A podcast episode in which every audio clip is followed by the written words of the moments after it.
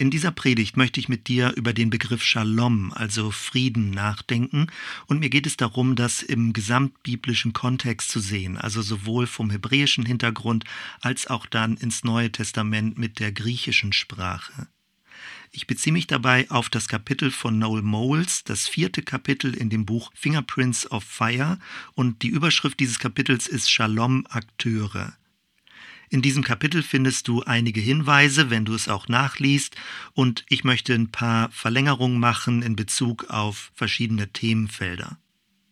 Es ist wichtig, über den Begriff Shalom nachzudenken, weil es gibt eine unmittelbare Verbindung zu dem Begriff Evangelium, also gute Nachricht.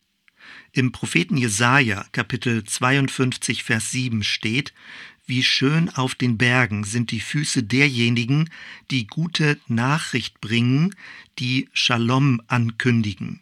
Oder in der neuen evangelistischen Übersetzung, Hochwillkommen ist der Freudenbote, der mit guter Botschaft über die Berge kommt, der Frieden verkündigt und Rettung verheißt. Hier haben wir also die direkte Kombination zwischen guter Nachricht, also Evangelium, und dem Shalom, dem Frieden Gottes. Und es gibt die Kombination zwischen Füßen und Freudenbote, also wenn die Füße in Bewegung sind, wenn sie eine Nachricht überbringen, wird Freude ausgelöst. Und alles, worum es geht, ist der Shalom. Was löst also diese Freude aus? Was ist das Gute? Das ist wichtig. Deswegen müssen wir den Begriff Shalom uns genauer ansehen, damit wir inhaltlich verstehen, was die gute Nachricht ist, also die gute Botschaft, das Evangelium. Und der zweite Grund, weshalb das wichtig ist, Shalom besser zu verstehen, ist, daraus ergibt sich der Auftrag. Also was sollen wir als Christen, als Christinnen tun? Was heißt es, das Evangelium zu verkündigen? Bei Paulus im Epheserbrief im sechsten Kapitel in diesem Abschnitt von der sogenannten geistlichen Waffenrüstung, da schreibt er in Vers 15, die Füße mit der Bereitschaft beschut, die gute Botschaft vom Frieden mit Gott weiterzutragen. Oder in anderer Übersetzung steht dort, die Füße gestiefelt, also beschut, gestiefelt, das richtige Schuhwerk haben, um startklar zu sein, um bereit zu sein, die gute Botschaft vom Frieden mit Gott weiterzutragen. Das ist der Auftrag, um den es geht. Und das bezieht sich dann auch auf Jesus, wenn er in der Bergpredigt davon spricht, dass wir Friedensstifter sein sollen, Friedensakteure. Und all das ist der Zusammenhang, um zu verstehen, wie wichtig es ist, klarer und tiefer und umfassender den Begriff Shalom zu verstehen. Zunächst einmal möchte ich einen Rückgriff machen in das römische Reich. Denn das ist der Hintergrund, von dem wir bis heute den Begriff Frieden verstehen. Der Begriff Shalom ist aber was ganz anderes, wenn wir aus dem Hebräischen herauskommen. Ich denke, das wird leicht deutlicher werden. Ich hatte in der letzten Woche über das Thema gesprochen, Gottes Friedensreich und die Imperien dieser Welt. Und in dem Zusammenhang kam schon mal der Begriff Pax Romana vor also der römische Friede. Um das ein bisschen genauer zu erläutern, der Start dieser Zeitepoche war 27 vor Christus mit dem ersten Kaiser, nämlich Kaiser Augustus. Deswegen wird es auch dementsprechend häufig der Friede von Augustus genannt und dann eben auch von den späteren Kaisern. Diese ganze Zeitepoche dauerte etwa 200 bis 250 Jahre an, der römische Friede. Und das ist beeindruckend lang. Wenn du dir unser Land ansiehst, wir leben jetzt 75 Jahre im Frieden. Und die europäische Geschichte hat ja auch sehr viele Kriege in der Form 200, 250 Jahre ein Friedensreich. Das ist wirklich beeindruckend. Dieser Begriff Pax Romana hat das übliche Verständnis von Frieden geprägt. Deswegen gucken wir uns das gerade mal ein bisschen genauer an. Das Verständnis des römischen Friedens ist so, dass der Friede innerhalb des Reiches besteht. Es geht also um eine Abwesenheit von Bürgerkriegen. Es geht um eine Art von verschiedenen Volksstämmen und Gruppen, die unter dem Kaiser dazu gebracht werden, nicht mehr gegeneinander zu kämpfen. Die obersten Werte sind Stabilität und Sicherheit und Wohlstand. Und das erinnert auch manchmal an heutige Zeiten, wenn man immer von Sicherheit redet, wenn es um das Thema Frieden geht. In dieser Pax Romana, also diesem Zeitraum des römischen Friedens, ist ganz viel entwickelt worden. Also großartige Architektur oder Kunstwerke, Dichtung, weil es eben innerhalb des römischen Reiches Frieden gab. Gleichermaßen aber gehört zu diesem Friedensverständnis dazu, dass an den Außengrenzen dieses Reiches ständig Krieg herrschte. Es ging um Expansion. Das römische Reich ist größer geworden, es hat andere Völker überfallen oder sie zurückgedrängt. Und das macht es so seltsam. Der Kaiser, der eigentlich ein Kriegskaiser war, weil er ständig auf Expansionskurs gewesen ist, konnte nach innen hin als Friedenskaiser verehrt werden. Der Preis also für dieses Friedensreich war, dass es eine zentralisierte hierarchische Leitungsstruktur gab, nämlich dieses Zentralkaisertum, und dass es keine Republik mehr gab. Der Verlust an Freiheit, eben dass man nicht mehr so eigenständig entscheiden konnte, sondern dem Kaiser untergeordnet war, dieser Verlust an Freiheit brachte positiv mit sich, dass es eine Befriedung gab, dass es Ruhe und Sicherheit im Leben gab. Wenn wir also dieses Friedenskonzept uns genauer ansehen, dann meint in diesem Sinne Frieden Abwesenheit von Krieg. Es ist ein Konzept der Vermeidung oder ein Konzept der Unterdrückung von Aufständen, ein Konzept der Kontrolle.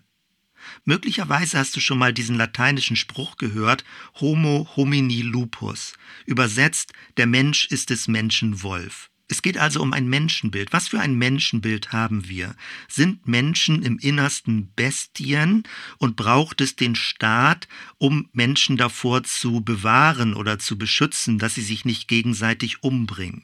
Das ist zum Beispiel das Bild, was jetzt in neuerer Zeit nach der Reformation der Staatstheoretiker Thomas Hobbes vertreten hat in seinem englischen Buch Leviathan, was er 1651 geschrieben hat, vertritt er genau dieses Bild, dass der Staat der Leviathan, das ist ja letztendlich wie ein großes Tier, ein Monster, was bis in das Buch Hiob zurückgeht, von dort her kommt der Begriff, dass dieser Staat dazu da ist, die Bösartigkeit und die Bestienhaftigkeit der menschlichen Natur zu unterdrücken und zu beherrschen, damit Menschen letztendlich dann friedlich zusammenleben können. Der Preis also für Frieden, für Ruhe, für Sicherheit ist, dass es einen mächtigen Staat gibt. Wenn du das jetzt kombinierst mit einem kirchlichen oder theologischen Menschenbild, was vom Menschen als etwas sehr Negatives ausgeht, also die sündige Grundverdorbenheit des Menschen, die ja nicht ganz falsch ist. Der Mensch hat destruktive Teile oder eine destruktive Überlagerung, eine Selbstzentriertheit in sich drin. Wenn man es aber festschreibt als die Grundwesenhaftigkeit des Menschen, dann kommt man genau auch zu so einer Art von kirchlicher Struktur, nämlich eine starke Hierarchie, eine gewisse Art von Kontrolle, die nötig ist, damit Menschen zum Guten angeleitet oder ein bisschen böser gesagt hingezwungen werden. Wenn wir also dieses Verständnis vom Menschen und diesen Ansatz des Friedens als Vermeidungsstruktur oder als Unterdrückungsstruktur verstehen, dann geht es um Kontrollmechanismen, es geht um Steuerungsmächte, die von außen auf den Menschen einwirken. Wenn ich es ein bisschen mehr theologisch formuliere, dann geht es darum, dass die individuelle Sünde des Menschen unterdrückt wird und beherrscht werden soll. Erst wirklich in neuerer Zeit ist man wieder davon abgerückt, wenn es nämlich um die kritische Rückfrage geht, wer kontrolliert eigentlich die Mächtigen? Wenn die Mächtigen dazu da sind, die Sündhaftigkeit der Menschen im Zaum zu halten, wie steht es denn mit der Sündhaftigkeit der Mächtigen? Und noch stärker formuliert, wenn man sich nur auf die Einzelsünden, also moralische Einzelverfehlungen von Menschen konzentriert, dann wird man blind für systemische Sünde oder strukturelle Sünde. Auch im kirchlich-religiösen Bereich gibt es religiöse Strukturmechanismen, die Menschen unterdrücken, aber sie sind so anonymisiert oder die Leitungspersonen können sich so hinter diesen Systemmechanismen verstecken, dass sie nie wirklich Verantwortung dafür übernehmen. Letztendlich geht es aber um die ganz große Grundfrage, wie entsteht Frieden, wie entsteht eine Art von Befriedung, wie entsteht ein stimmiges Leben? Braucht es dafür kontrollierende, unterdrückende oder sogar bestrafende Strukturen? Nun, wenn ich das so zuspitze, dann hörst du schon meine Skepsis in dem, was ich sage. Und das ist meine Überleitung in Richtung Shalom. Weil der biblische Shalom, also das, was vom hebräischen Hintergrund her Shalom gemeint wird, ist etwas ganz anderes. Und das ist wichtig zu verstehen, denn wenn wir das Wort Frieden im Deutschen nehmen, hören wir häufig das römische Verständnis dahinter. Es ist aber wichtig, gerade von einem christlichen Verständnis her, das jüdische, das hebräische Verständnis in dem Wort Frieden zu hören. Noel Moles nimmt Bezug darauf und versucht seine eigenen Formulierungen zu finden, um diesen Begriff Shalom zu übersetzen, also ins Englische oder dann auch, wie wir es versuchen, ins Deutsche. Der große Bogen ist, es geht um Ganzheit, um Heilung, um Vollkommenheit, aber Vollkommenheit nicht im Sinne von Perfektion, sondern eher von Vervollständigung. Und das, was ich sehr schätze, ist diese Vorstellung, es ist ein positives Energiefeld. Der Shalom Gottes hat etwas Aufbauendes, etwas Energetisierendes, etwas Vitalisierendes. Die Begriffe von Noel Moles sind so dynamische Polaritäten, die er versucht aufzugreifen und in seinen Worten zu formulieren. Wenn er zum Beispiel sagt, eine außergewöhnliche Genügsamkeit, eine energiegeladene Ganzheit, eine dynamische Gelassenheit, eine integrierte Vielfalt, resonierende Beziehung, eine überschwängliche Fruchtbarkeit, eine explosive Stille, das sind wortschöpferische Formulierungen, die versuchen, dieses Geheimnis, dieses Mysterium des Shalom zu umkreisen und in irgendeiner Weise in Begriffe zu bringen. Nochmal, wir verstehen häufig unter dem Wort Frieden tendenziell sowas Assoziatives in Richtung Friedhof, also Friedhofsstille. Konflikte werden vermieden, Waffenruhe. Das ist das Friedensverständnis, was häufig in unserer westeuropäischen Welt vorherrscht. Wenn wir aber das hebräische Verständnis nehmen, dann geht es um etwas Pulsierendes, etwas Lebendiges, etwas Florierendes. Also im Bild, wenn du in Bremen auf dem Weserwehr stehst und runterguckst in das sprudelnde Wasser, das ist Shalom. Es ist eine Quelle, die sprudelt. Es ist ein lebensförderndes Energiefeld, was uns durchflutet und was uns vitalisiert, was uns aufbaut, aufrichtet, was uns Lebensfreude gibt. Das ist Shalom.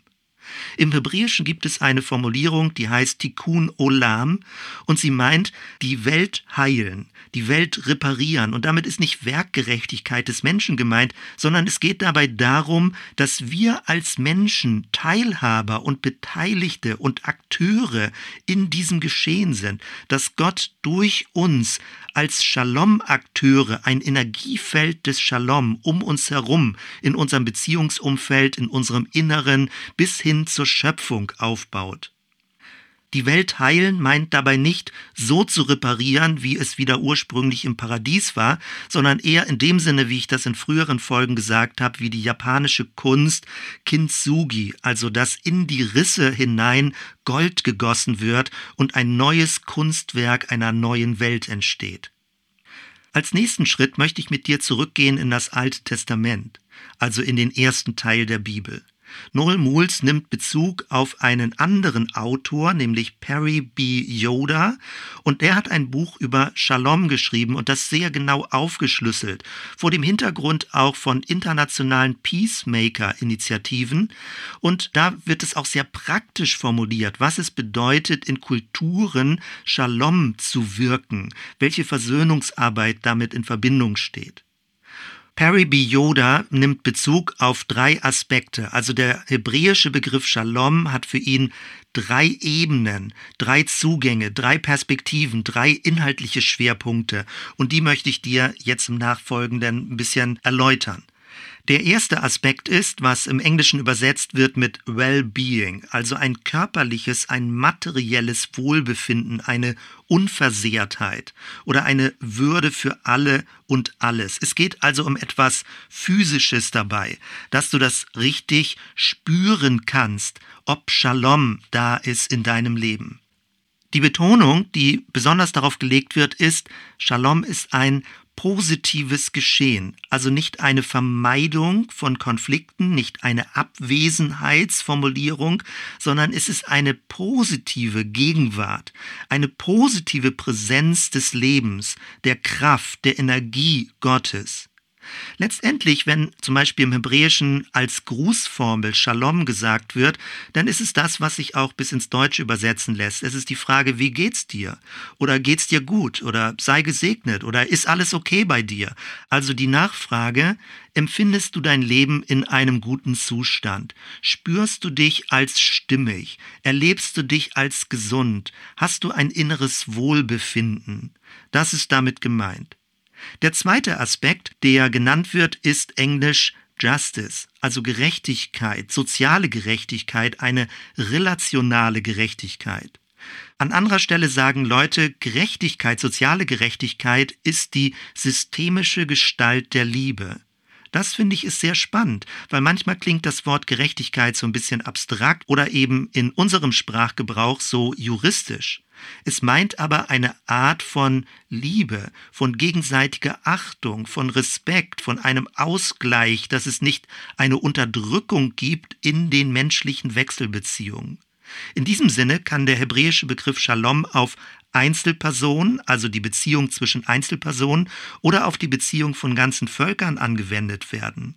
Wie gesagt, dieser Begriff Shalom ist eng verbunden mit dem Begriff Gerechtigkeit und es meint eben nicht einfach nur ein Volk ruhig zu halten im Sinne von befrieden, dass die Mächtigen den Status quo erhalten wollen, sondern es meint, dass alle beteiligt werden, dass alle Zugang haben zu den Ressourcen, dass alle im Geschehen der sozialen Gemeinschaft integriert sind. Und in diesem Sinne ist doch denn völlig klar, Shalom bedeutet gleichzeitig auch eine Aktion in Richtung Befreiung und gegen Unterdrückung, gegen Sklaverei, gegen Ausbeutung, weil es geht darum, dass alle Menschen zusammen eine menschlich versöhnte Gemeinschaft leben können. Shalom bezeichnet in diesem sozialen Sinne einen Zustand, der sein könnte, etwas Geheiltes, etwas Stimmiges. Im Englischen wird das Wort Okayness verwendet, also bist du okay. Und dann finden wir im Neuen Testament auch diese Formulierung eine Person des Friedens. Und das meint auch jemand, der in einem sozialen Umfeld, offenbar jetzt mal ein bisschen unchristlicher formuliert, eine positive, eine gute, eine aufbauende Aura um sich herum hat. Jemand, der anderen Respekt entgegenbringt, der sozial versöhnend wirkt und nicht Gemeinschaften durch seine Sprache oder durch sein Verhalten vergiftet. Diese Person des Friedens leitet uns auch zum dritten Aspekt in Bezug auf das Wort Shalom. Da geht es um Integriertheit, um eine Klarheit, es geht um ein ethisch klares Bewusstsein. Und das ist auch ein spiritueller Aspekt. Im Englischen wird da das Wort straightforward verwendet, also eine Aufrichtigkeit, eine Verlässlichkeit und auch eine Engagiertheit, eine Geradlinigkeit. In diesem Sinne ist es eine integere Person, jemand, bei dem man weiß, woran man ist, der nicht ein doppeltes Spiel macht. Shalom bedeutet, dass du eine Person in ihrer Klarheit erlebst, dass eine Person aufgeräumt ist, sortiert ist, dass du weißt, mit wem du es zu tun hast und in der Beziehung kein Versteckspiel herrscht. Diese drei Ebenen gehören alle zum Begriff Shalom dazu. Und wichtig ist zu verstehen, dass diese drei Ebenen zusammengehören.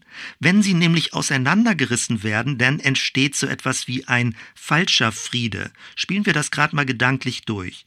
Wenn es also nur um das Wohlbefinden geht, also auch das physische und das materielle Wohlbefinden und die anderen beiden Aspekte ausgeblendet werden, was folgt denn daraus? Also jemand, dem es nur um sein eigenes Wohlbefinden geht der wird rücksichtslos, er hat nur sich im Blick oder sie hat nur sich im Blick.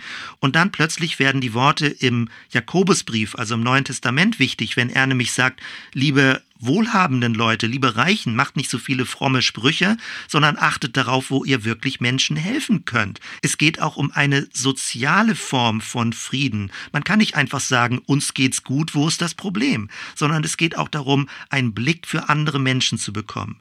Oder würde der Wohlstand nicht durch Gradlinigkeit erworben worden sein, sondern durch Betrug man wohlhabend wurde, dann ist es auch nicht in Ordnung. Das ist ein fauler Friede. Oder als zweites, wenn es darum geht, ganz auf Beziehung, auf geheilte, auf versöhnte Beziehung zu achten, du dich selbst aber dabei verausgabst und überforderst und deine innere Integriertheit verlierst, dann ist niemandem zum Schluss damit geholfen. Wenn du dich in der Versöhnung für andere selbst verbiegst oder anfängst zu heucheln, um gute Beziehung oder eine schön Wetteratmosphäre zu bringen. Wichtig ist also beim Shalom, dass du sowohl selbst ganz klar bleibst, als auch, dass du andere dabei respektierst, wenn es darum geht, in versöhnten Beziehungen zu leben. Und beim dritten Aspekt, wenn es um Geradlinigkeit geht, um Integrität geht, das ist total wichtig. Wenn es aber nur darum geht und Wahrheit praktisch ohne Sozialkompetenz, ohne Liebe, ohne Rücksicht vertreten wird, dann wird sie zerstörerisch und destruktiv. Wenn es nur um Rechthaberei in der Religion geht, dann wird Religion, die eigentlich gut war, eigentlich eine gute Nachricht war, plötzlich krankmachend und psychisch deformierend. Also nochmal, alle drei Aspekte gehören zusammen. Das Wohlbefinden, sowohl körperlich als auch materiell im eigenen Umfeld, dann als zweites eine relationale, eine soziale Gerechtigkeit, eine Versöhntheit in den Beziehungen und als drittes eine Wahrhaftigkeit, eine innere Klarheit, eine Geradlinigkeit, eine Verlässlichkeit in unserem Charakter. Wenn du alles drei zusammennimmst, dann fängt es an sehr hell und sehr schön zu leuchten. Und das ist letztendlich die Spur, was die Bibel Erlösung nennt. Dass Menschen oder Gemeinschaften oder Beziehungen erlöst werden. Und es ist sehr schade, dass es in manchen christlichen Milieus sehr eng geführt wurde. Also dass Erlösung so was Individualistisches wäre. Richtig ist aber, dass Shalom nur gemeinsam erlebt werden kann. Ich kann nicht meinen persönlichen Privatshalom haben und alle anderen Menschen um mich herum ignorieren. Das geht nicht. Würde ich es so machen, dann ist es eine Art von eingebildetem falschen Frieden, der nicht wirklich das meint, was von der Bibel her erläutert und beschrieben wird. Wenn wir mit diesen Gedanken in das Neue Testament gehen, dann finden wir den griechischen Begriff Eirene. Das meint griechisch Frieden. Nebenbei, daher kommt übrigens der Name Irene.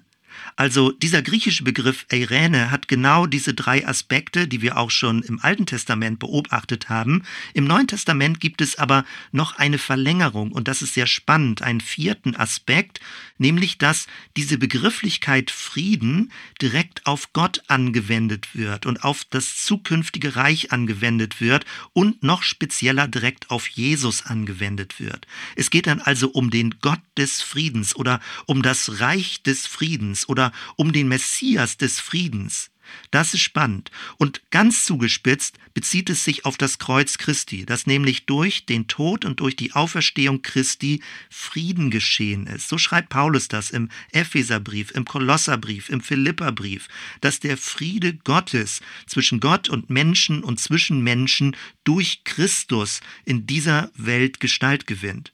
Aber wie gesagt, nicht im Sinne einer Pax Romana, nicht im Sinne von Waffenstillstand, nicht im Sinne einer Friedhofsruhe, sondern im Sinne einer lebendigen, dynamischen, aufbauenden, kraftvollen Gemeinschaft.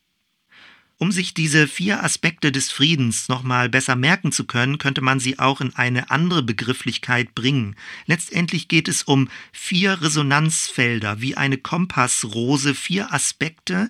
Und man könnte da sogar auch aus dem säkularen Bereich drauf gucken und sagen, das sind die Aspekte für Glücksforschung, also wie menschliches Glück entsteht. Diese vier Bereiche gehören zusammen und in dieser umfassenden Sicht haben wir es biblisch mit Shalom, mit dem dem Frieden Gottes, mit der Erlösungskraft in Christus zu tun.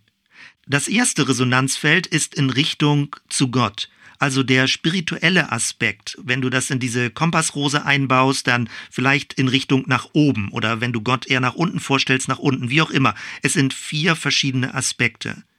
Der Frieden mit Gott, das beschreibt Paulus in Römer 5, dass wir durch Christus Frieden mit Gott haben. Wir lesen das, wenn wir gemeinsam den Karawanengottesdienst machen. Oder wenn Paulus im 2. Korinther 5, 19 davon schreibt, dass die Versöhnung von Gott ausgeht. Also dieser Friede von Mensch und Gott ist nicht etwas, wo wir Gott befrieden müssen, wo wir Gott besänftigen müssen, sondern Gott kommt in Christus zu uns Menschen, weil wir Menschen uns von ihm abgewandt haben und er möchte, dass diese Beziehung Beziehung wiederhergestellt wird. Der zweite Aspekt, also das zweite Resonanzfeld ist in Richtung zu mir selbst, also eher der psychologische Aspekt. Da geht es darum, dass ich mich mit mir selbst versöhne mit meiner Herkunft, mit meiner Biografie, mit meinem Aussehen, mit den Besonderheiten und Seltsamkeiten vielleicht auch, die ich in mir drin habe, dass ich mich damit versöhne, dass ich nicht ein anderer oder eine andere sein will. Und es ist wichtig, sich klarzumachen, niemand ist so wie du. Niemand von den Menschen, die aktuell weltweit auf der Erde leben oder die in der gesamten Menschheitsgeschichte bisher gelebt haben, niemand ist so wie du. Es gibt vieles, was dich mit anderen Menschen verbindet, aber du hast eine gewisse gewisse Komponente in dir drin, die dich ganz speziell und ganz besonders macht. Manches kann dich daran nerven, aber es ist gut und das bedeutet Shalom mit sich selbst zu haben, dass man sich versöhnt mit dieser Besonderheit, die man in sich drin, auch in seinem Körper, in seinem Gehirn, in seinem Bewusstsein hat. Das dritte Resonanzfeld ist zu anderen Menschen. Das ist der soziale oder der relationale Aspekt. Und da geht es darum, andere Menschen nicht als die Fremden und schon gar nicht als die Feinde wahrzunehmen, sondern als Menschen mit auf dem Weg, als Menschheitsfamilie, als Gefährten, die genauso einen Weg gehen, einen Weg der Frieden und Gerechtigkeit, Menschen mitzunehmen, Menschen zu respektieren, Menschen zu achten, Menschen zu fördern. Und soziale Gerechtigkeit heißt dann natürlich auch einen Ausgleich schaffen, Beteiligung zu schaffen, dort wo es mir möglich ist. Und das vierte Resonanzfeld ist in Richtung Natur. Es ist der ökologische Aspekt. Biblisch ist das manchmal gar nicht so bewusst, wie wertvoll und wie wichtig das ist. Wie Jesus zum Beispiel in der Zeit der Versuchung allein war. Es wird in der Regel übersetzt in der Wüste. Es ist die ursprüngliche, die freie, die wilde Natur gewesen, wo Jesus seine innere Klarheit bekommen hat. Die Verbindung mit der Natur oder der Schöpfung, der ökologische Aspekt, ist absolut wichtig und gerade in heutiger Zeit. Als zweiten Textabschnitt lesen wir in unserem Karawanengottesdienst Römer 8, wo es darum geht, dass die Natur seufzt und dass die Natur auch darauf wartet, erlöst zu werden. Wenn wir also Menschen in dieser Welt sind, in dieser auch gebeutelten und zerschlagenen Natur, dann besteht unsere Aufgabe nicht darin, die Natur noch mehr auszubeuten und noch mehr kaputt zu machen, sondern sie auch durch unser Verhalten respektvoll zu behandeln und die Natur wirklich als Ressource zu achten und zu ehren und bestmöglich einen Lebensstil zu entwickeln, der die Natur schützt und wo die Natur weiterhin die Grundlage für unser materielles Leben sein kann. Und das betrifft natürlich die ganz aktuellen Felder, wenn es um Handelsbeziehungen weltweit geht, um Kleidung, woher sie kommt, wie sie produziert wird, um Nahrung, wo sie produziert wird, um Wohnraum, womit wird gebaut, wie nachhaltig wird gebaut, um Mobilität, um Energieversorgung. All das sind die großen Fragen. Und früher hat man viel darüber nachgedacht, was Sünden in der Vergangenheit sind. Heutzutage geht es mehr um die Frage, sündigen wir in die Zukunft hinein? Letztendlich ist es das Wort Nachhaltigkeit. Also sind wir Sünder in die Zukunft hinein? Und das ist wichtig zu bedenken, dass wir also den Shalom nicht nur für unser eigenes individuelles Leben sehen oder für unser Umfeld, unser Beziehungsumfeld oder in Richtung auch einzeln in unserer Gottesbeziehung, sondern in Bezug auf die gesamte Schöpfung, in der wir leben. Alle vier Aspekte gehören zusammen. Wenn man diese vier Aspekte nicht gleichzeitig im Blick hat, dann ist es ein sehr verkürztes Verständnis des Friedens. Und wenn es ganz schlecht läuft, wird man sehr unglaubwürdig, wenn man nur einen Aspekt im Blick hat und alle anderen Aspekte ignoriert oder möglicherweise sogar ablehnt. Aus diesen Ausführungen ergibt sich jetzt, finde ich, ziemlich deutlich, was es bedeutet, Friedensstifter zu sein, so wie Jesus das in der Bergpredigt bei den Seligpreisungen sagt. Noel Moles übersetzt diesen Vers so: Steht auf, macht weiter, tut etwas, bewegt euch, ihr Friedensstifter, denn ihr sollt Kinder Gottes genannt werden. Matthäus 5,9. Das ist natürlich eine freie Übersetzung, aber die Betonung liegt darauf, es ist ein aktives Geschehen. Es geht nicht darum, einfach nur friedfertig zu sein im Sinne einer Vermeidung und sich überall rauszuhalten, sondern Frieden zu stiften, ein Friedensakteur zu sein, eine Aktivität, die genau diese Energie von Frieden in andere Menschen hinein, in Beziehungen hinein und darüber hinaus bringt. Es geht also beim Stichwort Evangelisation, also die gute Nachricht bringen, das Evangelium bringen, nicht einfach um eine verbale Botschaft. Es geht um ein aufbauendes, förderndes, lebensförderndes Energiefeld, wo natürlich auch die Worte dazu gehören, wo die Handlungen, die Taten dazu gehören, wo meine Augen, wo mein Körper, wo meine innere Klarheit dazu gehört, um andere Menschen zu inspirieren, zu ermutigen, bis dahin, dass sie auch Kontakt aufnehmen zum Schöpfer dieser Welt und zum Schöpfer ihres Lebens. Evangelisation, wenn uns also je gelingen sollte, diesen Begriff aus so einer Engführung herauszuholen, dass wir da mit Veranstaltung verstehen, um Menschen eine bestimmte Botschaft zu predigen, wenn wir also das rauskriegen aus dieser Verengung, dann ist das ein sehr schönes und ein sehr wertvolles Wort, weil du bist mit deiner ganzen Person beteiligt in diesem Geschehen.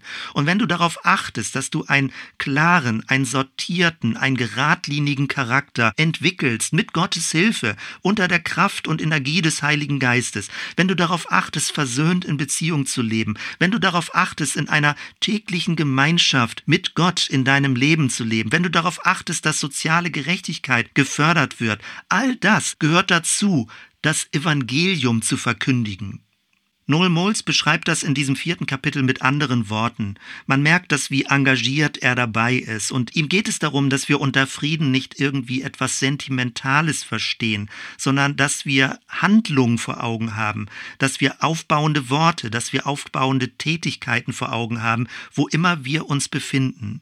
Es kann sein, dass du im Bildungsbereich arbeitest, wie es um Versöhnungsprozesse in Schulklassen oder zwischen Schülern geht, eine Friedenstreppe, die man miteinander leben kann. Es kann sein, dass du mit interkultureller Kommunikation zu tun hast, wie verschiedene Bevölkerungsgruppen und Menschen mit verschiedenen kulturellen Hintergründen sich besser verstehen. Es kann sein, dass du im Strafwesen arbeitest, wenn es darum geht, einen Täter-Opfer-Ausgleich zu ermöglichen. All das soll uns nicht überfordern und es geht nicht darum, dass wir alles irgendwie sofort ändern können. Die Betonung jedoch liegt darauf, sei nicht einfach nur passiv, sondern freu dich darüber, dass du aktiv, engagiert im Geschehen sein kannst. Du kannst Mitbeteiligter sein, dem Shalom Gottes Gestalt zu verleihen. In diesem Sinne geht es also auch darum, aktivierend zu beten, nämlich nicht nur Gott mach mal oder tu mal oder bitte erledige das, sondern eher zu beten, Gott, was möchtest du, dass durch mich geschieht? Gib mir deine Kraft, gib mir deine Inspiration, gib mir deinen Mut, dass durch mich hindurch Frieden und Shalom geschieht. Deswegen also nochmal diesen Bibelvers vom Anfang, Jesaja 52, Vers 7.